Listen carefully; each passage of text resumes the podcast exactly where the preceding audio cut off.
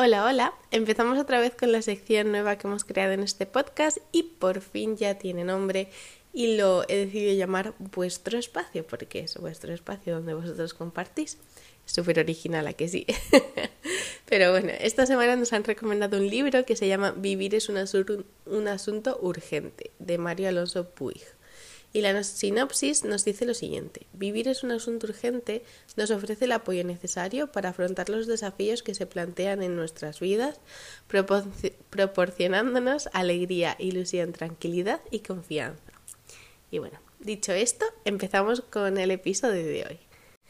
Desde hace unas semanas o así he estado con el sentimiento de que mi vida estaba muy parada. Sentía como que la vida en general iba a mil por hora, pero es que mi vida eh, se había relantizado relantizado, ralentizado, que me lío con las palabras. Y se paró, en plan, estaba quieta, o sea, veía como el resto de gente iba progresando y yo estaba quieta y, y no entendía muy bien por qué. De hecho, ha sido una semana muy complicada, intentando poner mi vida otra vez a rodar, a moverse y bueno, no es la primera ni la segunda vez que sentí algo así. Así que tengo unos pasos que suelo seguir que me ayudan un montón en este tipo de situaciones. Y hoy los quiero compartir con vosotros. En específico son seis pasos que me ayudan un montón. El primero es definir tus metas, porque es importante tener objetivos claros y definidos para saber hacia dónde quieres dirigirte. Y hay que hacer una, una lista de metas a corto plazo, a largo plazo y trabajar en ellas de una manera estratégica. Suena mucho a business, pero pero es eso, o sea, tienes que trabajar realmente de una manera estratégica en tus metas, de que de alguna manera las puedas eh, conseguir todas. El segundo paso es ser positivo en todo momento, mantener una actitud positiva y optimista, trabajar y en eso y tratar de rodearte de personas positivas y evitar aquellas que te hacen sentir mal porque ese tipo de personas al final no te brindan nada bueno a tu vida y de hecho te hacen ser más negativas. El tercer paso es aprender algo nuevo. Aprender algo nuevo que te ayuda a ampliar tus horizontes y a ver el mundo desde una perspectiva diferente. Y ojito, no tiene que ser algo grande, puede ser algo pequeñito, ya sea una nueva receta o un nuevo juego de mesa, en plan aprender a jugarlo. Pero no te olvides de buscar siempre nuevas oportunidades de crecimiento personal y profesional. El cuarto paso es ser proactivo. No esperes a que las cosas pasen por sí solas. Eso no va a pasar. Lo siento, pero es que no va a pasar. Tienes que tomar acción y hacer lo que esté en tu mano para avanzar y hacer que las cosas pasen. El quinto paso es aceptar el cambio. El cambio es una parte natural del proceso de avanzar en nuestra vida.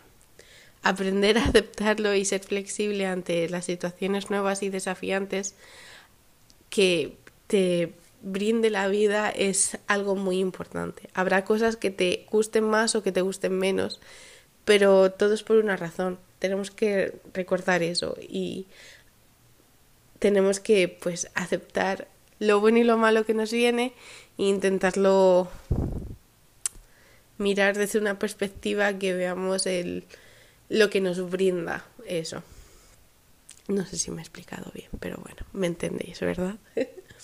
Y el sexto paso es mantener un equilibrio, porque es importante encontrar un equilibrio entre el trabajo, la vida social y el tiempo para uno mismo. Dedica tiempo a tus, a tus actividades favoritas y al estar con las personas que más quieres y que te hacen feliz, pero sin olvidarte de poner un tiempo también para el trabajo y para el estudio y sobre todo para ti, un tiempo donde tú medites, escribas, leas, algo que, que a ti te guste personalmente y que lo hagas de una manera que te nutre. En resumen, avanzar en nuestra vida es un proceso continuo que requiere un esfuerzo y una perseverancia continua.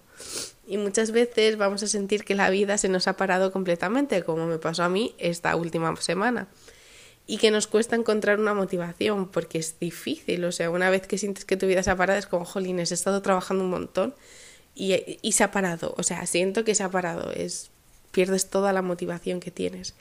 Pero es que es importante que en estos momentos que está, que lo vemos, que está sucediendo, tenemos que parar y tenemos que evaluarnos a nosotros mismos, evaluar nuestro exterior y bueno, de ahí seguir adelante, como he dicho, poner metas, el trabajar en uno mismo, el ser proactivo, aceptar el cambio, mantener un equilibrio que así que nos ayude a nosotros a, a volver a hacer que nuestra vida ruede.